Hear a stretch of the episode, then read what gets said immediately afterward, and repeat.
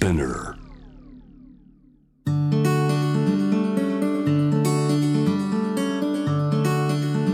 福本敦子の聞くコスメ。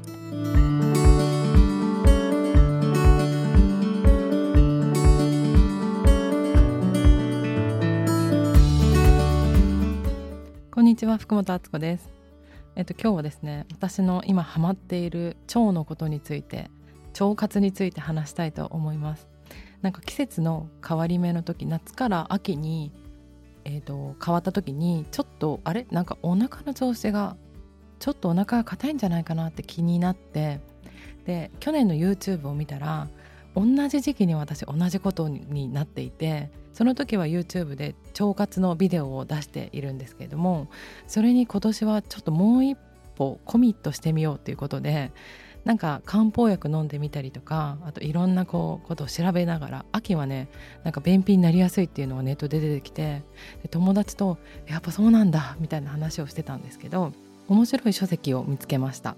去年読んだ「腸にいいことだけをやりなさい」っていう本と同じ著者の方なんですけど、えっと、海中博士として有名な藤田浩一郎さんっていう方の「脳はバカ腸は賢い」っていう本があって何このタイトル面白いってところでちょっと読んでみたんですけど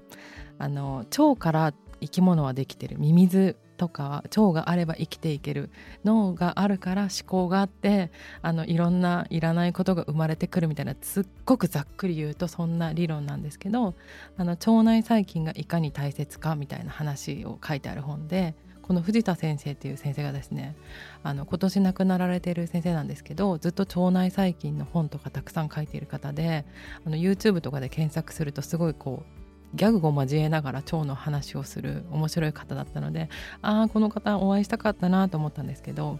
この本もすごくおすすめだし先生が開発した豆ビオっていう土壌菌っていうらしいんですけど腸にあの腸内細菌を増やすサプリを飲んでみたりとかしてみました。なんかお腹調子いいのかなと思ってるんですけどそれだけでは 飽き足らずあのマイキンソウって言ってネットでこう取り寄せて自分の腸内細菌をあの健康診断とかで昔あった検便みたいな形でネットで結果が送られてくる自分の腸内細菌の様子が知れるキットがあります。1万円ぐらいだったと思うんですけどそれを私過去にやったことがあってその時はいろんなことが分かって例えばえ、ー、とお肉お魚を代謝する機能が高い菌がたくさんありますよとかその時分かってすごく良かったなって思うのは大豆イソフラボンとかを女性ホルモンにこう変換するエクオールなんちゃら菌っていうのがあるんですけどそれを持ってる人と持ってない人がいるっていうのを聞いたことがあってえー、日本人の平均で0.06っていう数値なんですけど自分が1.6とかもすごくあったのであじゃあ私は豆を食べればいいんだ。その時は。でも腸内細菌っていつも変わっていくから今の腸内細菌とはまた変わってるんだろうなと思ってその時はまずまずまあまあ悪くない結果だったんですけど、まあ、こう年齢も重ねてきてるしどうなってるんだろう今自分の中ってっていうことにいきなりすごく興味が湧いてこのマイキンソっていうのをまた申し込んだんですよ。まだ結果が来てなくて少しそれに対してワクワクしてるんですけどそんななんか腸にはまってる時に全然違うところで、えっと、 eatrip soil っていうお店が青山にあるんですけどそこで cosmic compost っていうのを見つけました。 cosmic compost っていうのは、えっと、 Sunshine Juice っていうジュース屋さんがあるんだけどそこが作っている土の肥料みたいなものであの土にですねジュースの搾りかすの野菜とかあとコーヒー屋さんのあの生ゴミお花屋さんの生ゴミレストランの生ゴミとかを入れてこう肥料にしてる土壌土をまあ要は作ってるんですね。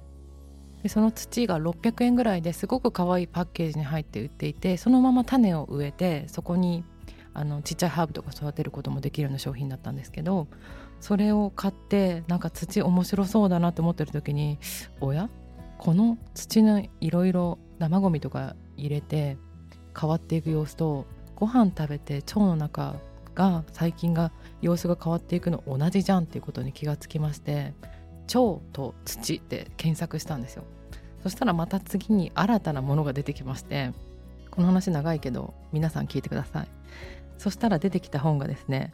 腸と森の土を育てる微生物が健康にする人と環境桐村梨沙さんっていう方のお医者さんの書いた本でこれ新書なんですけどこれも似たようなことが書いてありましてやっぱりアレルギーがんとかやっぱ免疫力っていう話ももちろんそうだしやっぱりその私が土を見て感じたような人の腸の中は土に例えて説明してくれたりこうかなり結構専門的なことが書いてあったんですけどあやっぱりそういうことなんだってなんか理解してでっていう話なんですけどまだそこの答えは自分の中でじゃあこの自分の体質どうしていったらいいかとかそこまではまだ割り出せてないんだけれどもで改めて腸から土のことを考え直した時に私自分の父が無農薬野菜を作っていたりとかあとは和バラっていう滋賀県にあるあのバラの農家さんバラ作家さんの国枝さんっていう方が作ってるすごく素敵なバラがあるんですけどその2人ともなんか土が大事だって言ってたんですよね。無農薬の野菜と土の相性とかバラと土の相性みたいな話も聞いたことがあってあそういうことなんだ。みたいなのが分かったっていう話でした。ちょっと長くて脈絡もなかったかもしれないんですけどマイキンソーとか藤田先生桐村さんが書いた本だとかあとは自分の腸内環境を少し見直してみようみたいな